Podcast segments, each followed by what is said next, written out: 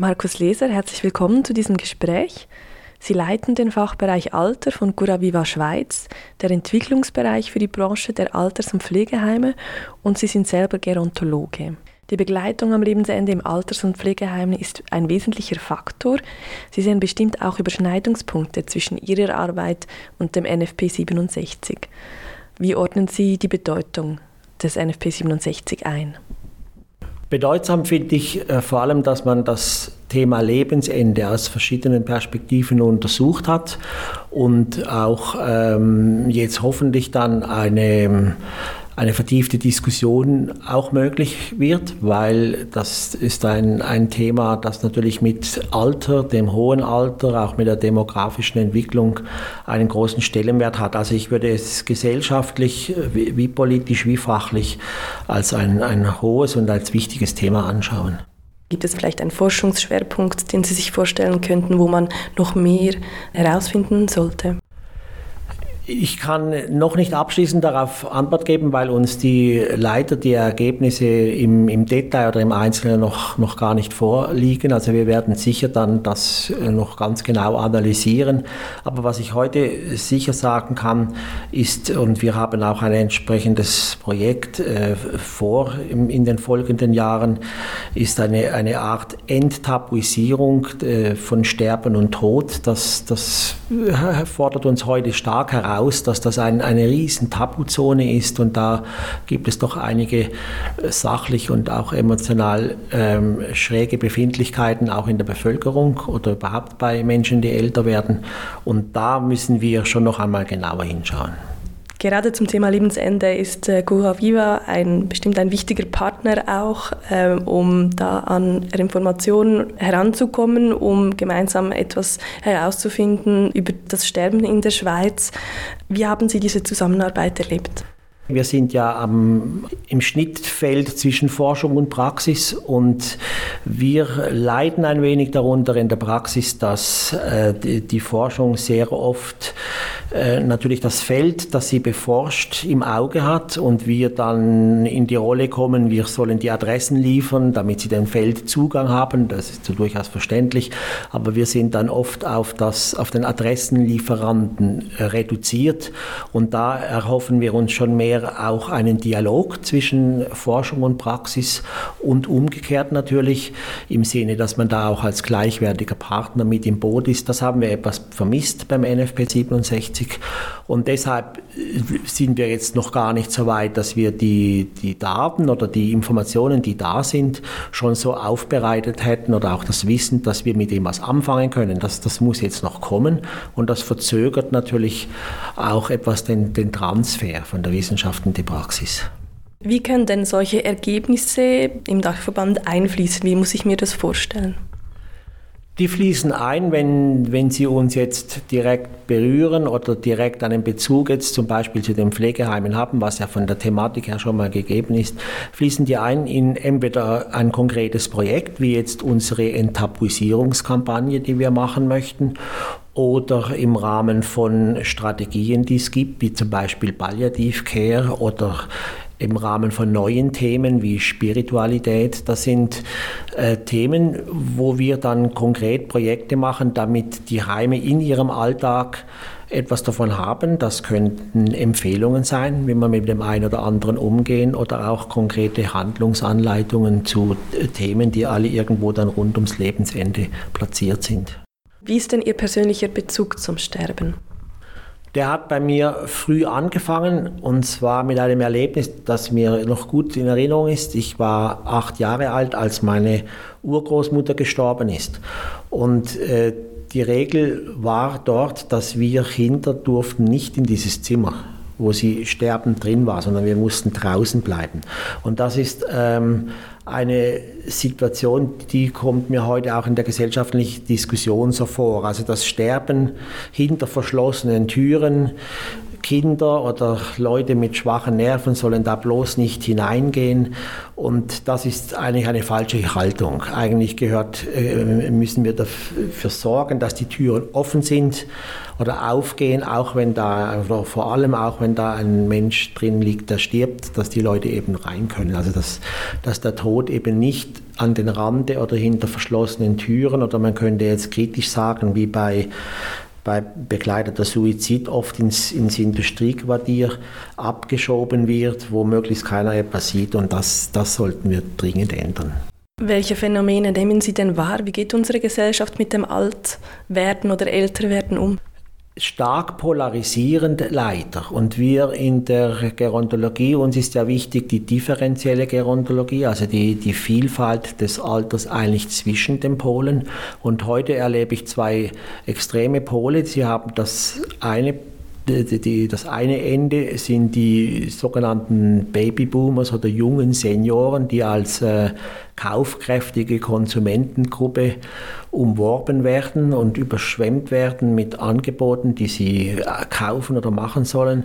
Und dann haben sie das hohe Alter, Menschen 90, 100, über 100 Jahre alt, die gebrechlich sind, die Unterstützung brauchen, nicht alle, aber, es, aber viele davon, die äh, hilfebedürftig sind.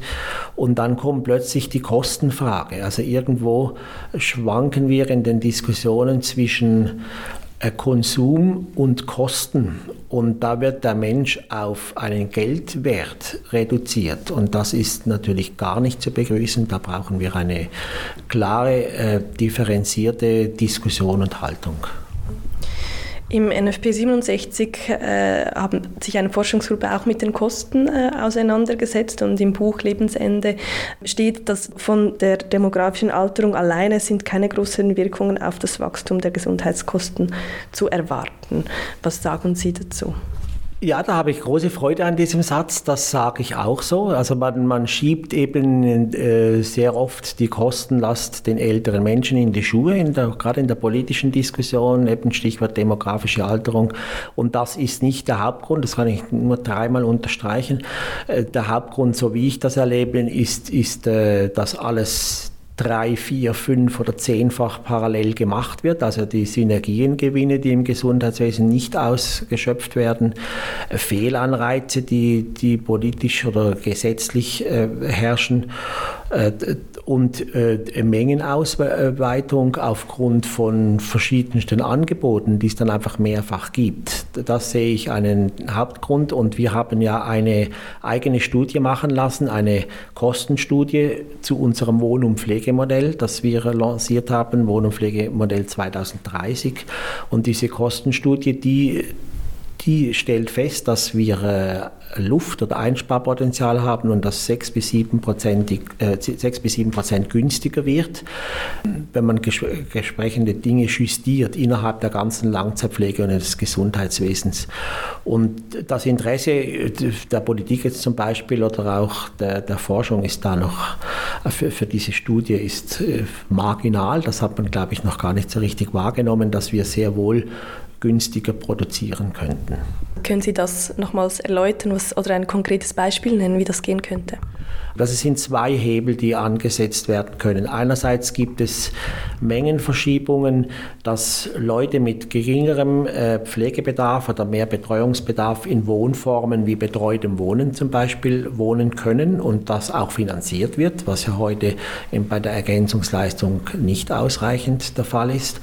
Und der zweite Teil ist, dass wir äh, davon Abschied nehmen müssen, dass das Gesundheitswesen oder der, der, der Sozialraum nur eindimensional gestaltet werden kann, also zum Beispiel durch Personal. Wir, wir, brauchen, wir brauchen das Personal, wir brauchen die Nachbarn, wir brauchen die Angehörigen, wir brauchen die Freiwilligen.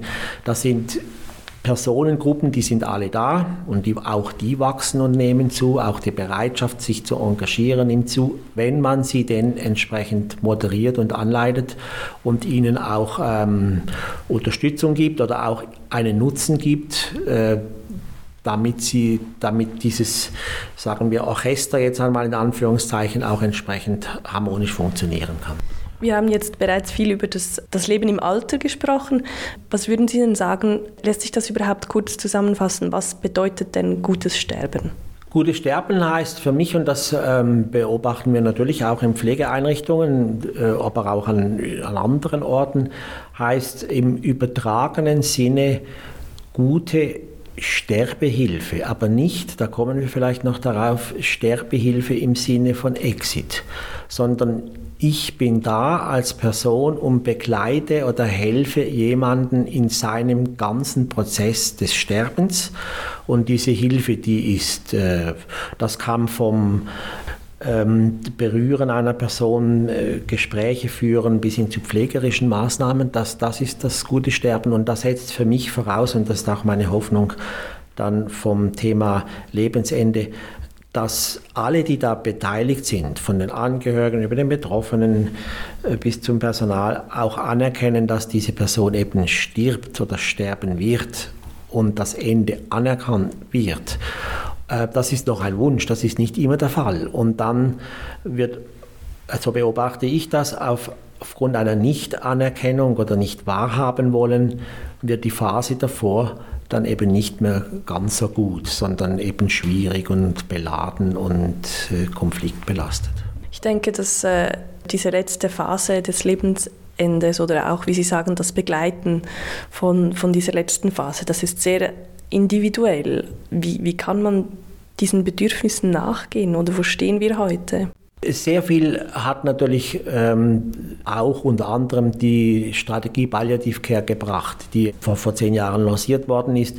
Äh, helfen wird ja, dass, dass es eine Grundhaltung ist, äh, von allen Beteiligten. Also es, es, geht ja nicht nur um, um Dienstleistungen, um konkrete Maßnahmen, sondern dass ich mit einer Haltung an das Lebensende gehe, äh, dass einer ganzheitlichen Grundhaltung entspricht von Körper, Seele, Geist. Also wenn man vielleicht die Spiritualität auch nochmal mit, mit ins, ins Feld führen kann. Und das ist ja leider in der Realität nicht, äh, nicht der Fall. Also wenn man das Krankenversicherungsgesetz als Rahmen nimmt, dann ist es ja genau das Gegenteil. Dort wird ja nur der Körper und, und die medizinische Versorgung des Körpers in, den, in das Zentrum gelegt. Und das ist eben gefährlich. Oder dann, äh, das sind wir dann nachher auch beim Thema ähm, Exit und anderen Formen. Wenn der Körper nicht mehr funktioniert, muss ich gehen. Und das halte ich für falsch und gefährlich, weil eben es, es lässt die Psyche und den Geist völlig außer Acht. Und da müssen wir hinsteuern, dass wir eine ganzheitliche Haltung leben können. Erleben Sie es denn so, dass in den Institutionen diese ganzheitliche Haltung schon gelebt wird oder wie schätzen Sie das ein? Ja, eben immer mehr. Äh, äh, da haben wir aber schon noch ähm, Entwicklungsbedarf. Also es gibt jetzt Institutionen, die, die haben auch ein, ein Label gemacht, haben den ganzen Prozess dahinter äh, gestaltet und entwickeln eine solche ganzheitliche Haltung. Ganzheitliche Haltung heißt auch ganz konkret, die bringen dann interdisziplinär die Menschen an den Tisch, haben wöchentlich einen, eine, eine Art Gespräch, äh, wo da ist, ist die Küche da, dabei, da ist die, die, die Hauswirtschaft, die Pflege und so weiter. Und das führt dann dazu, dass man zum Beispiel, das ist ein Beispiel, das ich von einer Heimleiterin gehört habe, nachvollziehen und verstehen kann, wenn die Frau Meier im Januar noch einmal Erdbeeren möchte weil sie eben im Sterben liegt und dann kann nicht die Antwort von irgendwoher kommen, wir haben keine, sondern dann muss auch möglich sein und wir finden welche oder wir holen sie, also an diesem Beispiel zu bleiben, dass, dass dieser Wunsch in Erfüllung geht. Und da brauchen sie aber ein ganzheitliches Verständnis, sonst kommen sie nicht auf solche Antworten. Was würde denn eine Institution brauchen oder was könnten wir vielleicht als Gesellschaft, was, was kann die Politik machen, damit diese Institutionen unterstützt werden, das weiterhin äh, auszubauen? Also die Politik müsste vor allen Dingen von ihrem Kostenross da mal runtergehen und äh, eine, eine Finanzierungsgrundlage über über, die ganze, über den ganzen Menschen praktisch und nicht nur jetzt auf den, auf den Körper gezielt schaffen. Und wir alle, die ganze Gesellschaft, muss anerkennen, dass hohes Alter, Lebensende, gutes Sterben, das kostet auch. also nicht, nicht nur, aber das, das braucht ein, ein Engagement, das, das braucht eine, eine saubere Finanzierungsgrundlage, an denen alle mitarbeiten müssen. Und eigentlich ist es gar nicht so schwer, wenn man die Schweizerische Bundesverfassung äh, liest. Dort steht ja in der Präambel drin, äh, dass man sich an äh, dass sich das Volk an den schwächsten Mitgliedern ausrichten soll. Und wenn man das konsequent machen würde, dann hätten wir, glaube ich, schon einiges auch, auch gelöst, weil jemand, der natürlich, egal wie alt, auf seinem Weg zum Lebensende ist, ist er mit Sicherheit in einer schwachen Position, wo man natürlich dann äh, von Staat und Gesellschaft und Bürgern entsprechend handeln muss. Im NFP 67 wird auch gesagt, dass die meisten Menschen als Sterbeort angeben, dass sie da gerne zu Hause sterben würden. Ja. Es ist aber faktisch so, dass das nicht der Fall ist. An was liegt das und wäre das allenfalls auch eine Option, das Sterben zu Hause vermehrt möglich zu machen? Das habe ich auch in meinem Buch letztes Jahr Herausforderung Alter thematisiert. Das ist die, die Kluft zwischen Wunsch und Wirklichkeit. Also die, was man diese, diese für mich unsägliche politische Formel ambulant vor stationär führt natürlich dazu, dass alle Menschen sagen, ich möchte äh, so lange wie möglich zu Hause leben oder sterben. Jetzt, das ist schön und gut, aber das ist ja nicht die richtige Fragestellung. Die richtige Fragestellung heißt, kann ich nicht möchte ich, sondern kann ich äh, zu Hause leben und sterben. Ich kann das, wenn ich ein entsprechendes Netz habe, das mich dort begleitet und auffängt. Äh, sehr viele Menschen, und das wissen wir äh, schon lange, sind aber im hohen Alter ganz alleine. Und äh, gerade Einsamkeit ist eines der größten Herausforderungen im hohen Alter, aus verschiedensten Gründen. Familie ist nicht da oder zu weit weg oder Freunde oder Gleichaltige sind schon gestorben. Und da herrschen sehr viele romantische Vorstellungen, wie man dann so stirbt im Familienkreis. Und die Realität ist eine andere. Und da frage ich mich dann, ja, ist das wirklich so erstrebenswert, dass ich dann, ich kenne solche Fälle, leider Extremfälle, für mich völlig allein in meiner Wohnung sterben, es ist keiner da. Und da haben natürlich jetzt gerade auch Institutionen oder andere Settings, es muss ja nicht nur das Pflegeheim sein, vielleicht auch andere Formen, äh, ein, eine große Gestaltungsmöglichkeit auch. Und äh, für mich ist nicht die Frage des Ortes zunächst einmal entscheidend, sondern die Frage, wer ist da, Wer, äh, wie, ist das, wie, wie sind die, die, die, menschlichen Beziehungen gestaltet, dass ich in einer Situation äh, sterben kann, die ich mir vorstelle. Denken Sie, ist das eine Chance, selbstbestimmt äh, zu sterben oder ist das eher eine Herausforderung, wie wir mit dem Thema Tod in unserer Gesellschaft umgehen?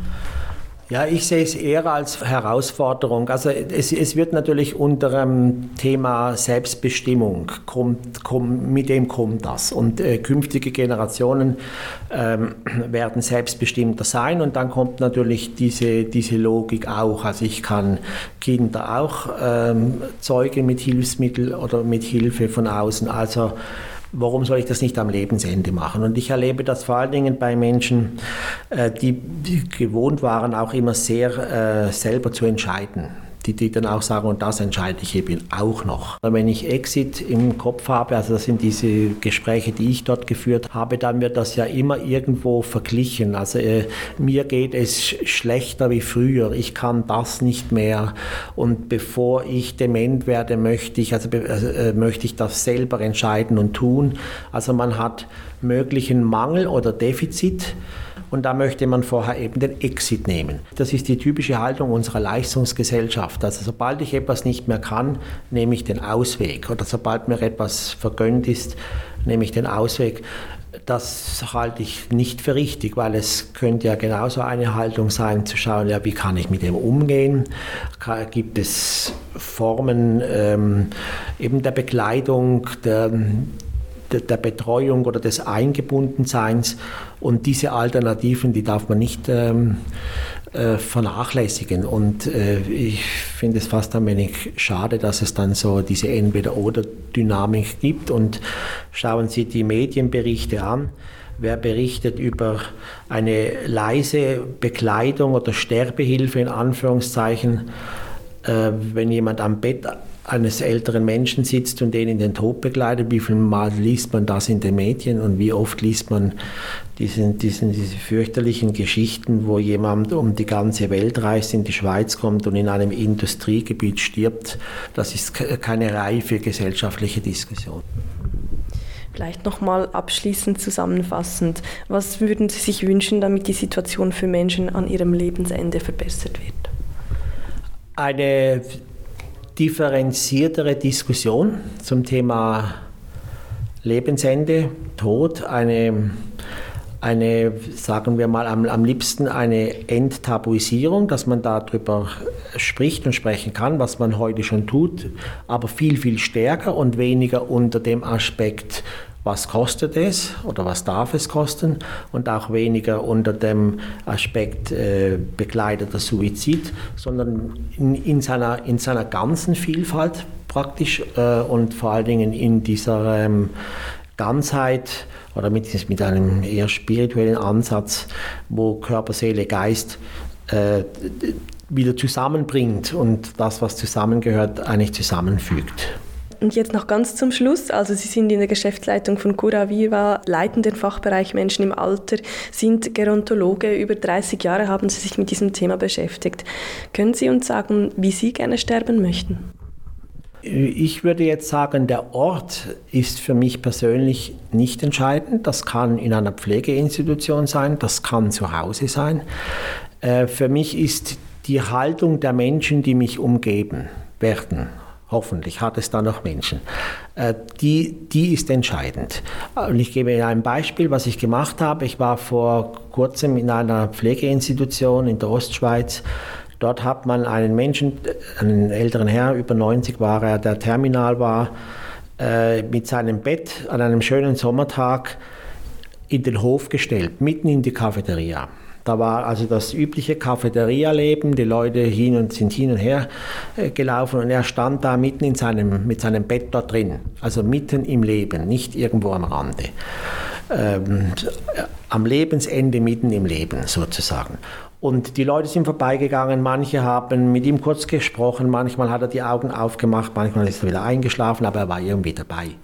Und als ich das gesehen habe, bin ich heim und habe meine Patientenverfügung geändert, habe reingeschrieben, sowas möchte ich auch. Also ich möchte Leute haben, denen einfällt, aha, es wäre doch jetzt heute schönes Wetter oder es ist schönes Wetter, können wir den Markus Leser nicht aus seinem Zimmer in den Garten bringen zum Beispiel. Ein Beispiel von vielen die aber mit so einer Grundhaltung mich begleiten. Markus Leser, vielen Dank für Ihre Zeit und für dieses Gespräch.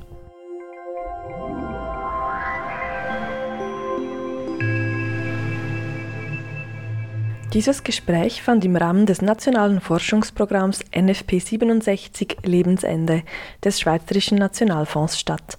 Das Interview mit Markus Leser von Cura Viva Schweiz führte Daniela Hallauer. Es wurde im Dezember 2018 aufgezeichnet.